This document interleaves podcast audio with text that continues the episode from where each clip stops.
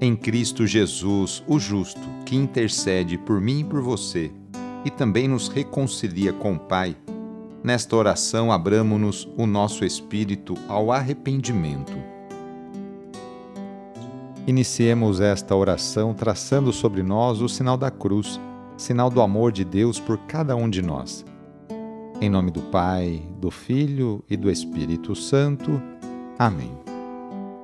Senhor nosso Deus, nosso Pai, nós cremos em vós, nós esperamos em vós, nós vos amamos, nós vos agradecemos este dia e vos damos graças porque estamos com vida.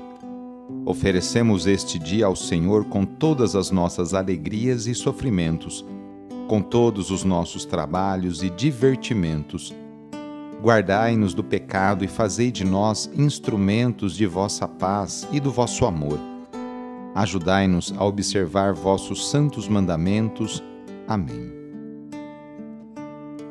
Sexta-feira, dia 13 de maio. O trecho do Evangelho é escrito por João, capítulo 14, versículos de 1 a 6. Anúncio do Evangelho de Jesus Cristo segundo João. Naquele tempo disse Jesus a seus discípulos: Não se perturbe o vosso coração tendes fé em Deus, tende fé em mim também. Na casa de meu pai há muitas moradas. Se assim não fosse, eu vos teria dito: Vou preparar um lugar para vós, e quando eu tiver ido preparar-vos um lugar, voltarei e vos levarei comigo, a fim de que onde eu estiver, estejais também vós. E para onde eu vou, vós conheceis o caminho. Tomé disse a Jesus: Senhor, nós não sabemos onde vais. Como podemos conhecer o caminho? Jesus respondeu: Eu sou o caminho, a verdade e a vida. Ninguém vai ao Pai senão por mim. Palavra da Salvação. Hoje a Igreja no mundo inteiro faz memória por Nossa Senhora de Fátima. Não tenham medo com estas palavras, a Virgem Maria dirigiu-se aos três pastorzinhos portugueses no dia 13 de maio de 1917. Na manhã de um dia esplêndido, domingo, Lúcia dos Santos, 10 anos de idade, seus primos Jacinta e Francisco Marto, respectivamente de 7 e 9 anos, participaram da missa na paróquia de Fátima e depois levaram suas ovelhas para pastar no declive conhecido como Cova da Iria. Ao ouvir o toque dos sinos para o Ângelus, puseram-se a rezar o terço, como faziam de costume. A seguir, enquanto brincavam, ficaram assombrados pelo aparecimento de um clarão improviso. Pensando que era um raio e com medo de um temporal, se apressaram para abrigar o rebanho, mas logo depois foram surpreendidos por outro clarão sobre um carvalho, no qual viram uma senhora, vestida de branco, radiante de luz, que lhes disse: Vim pedir-lhes para que venham aqui, todo dia 13, por seis meses consecutivos, nesta mesma hora dir-lhes-ei oportunamente quem eu sou e o que eu quero. A senhora tinha um vestido com bordados dourados, um cordão de ouro na cintura, um manto cândido e um terço de grãos brancos nas mãos.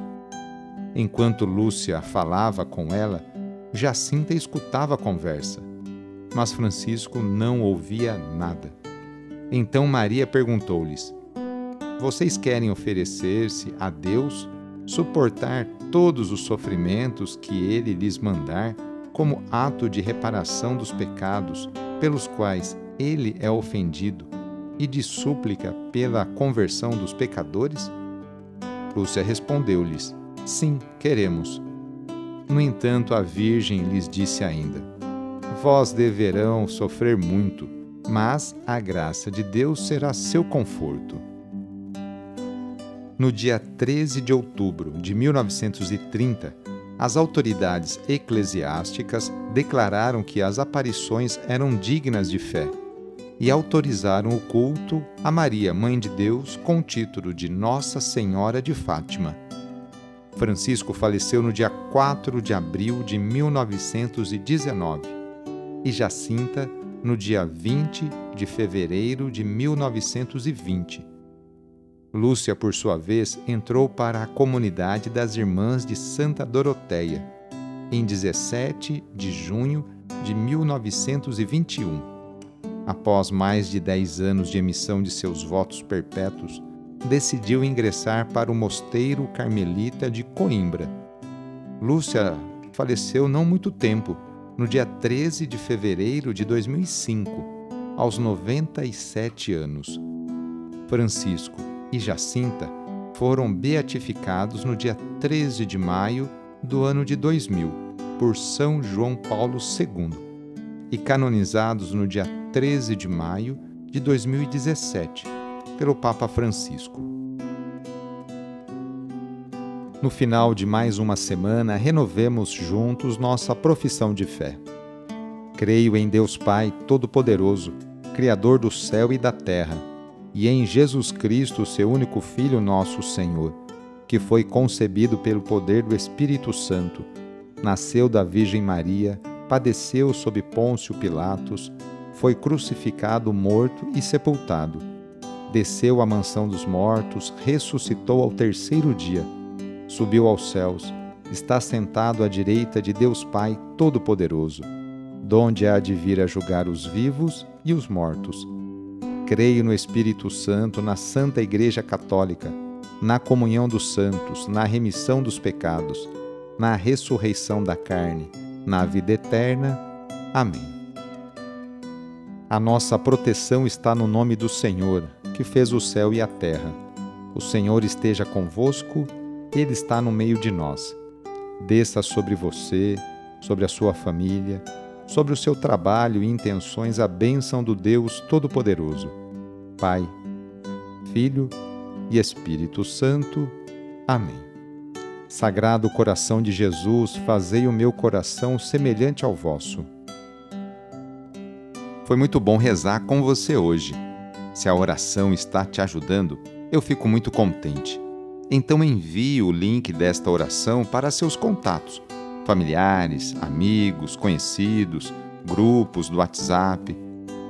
Sou o padre Edmilson Moraes, salesiano de Dom Bosco, e moro atualmente na paróquia Santa Terezinha do Menino Jesus, aqui na zona norte de São Paulo. Que Deus continue abençoando você e sua família. Abraço e até mais.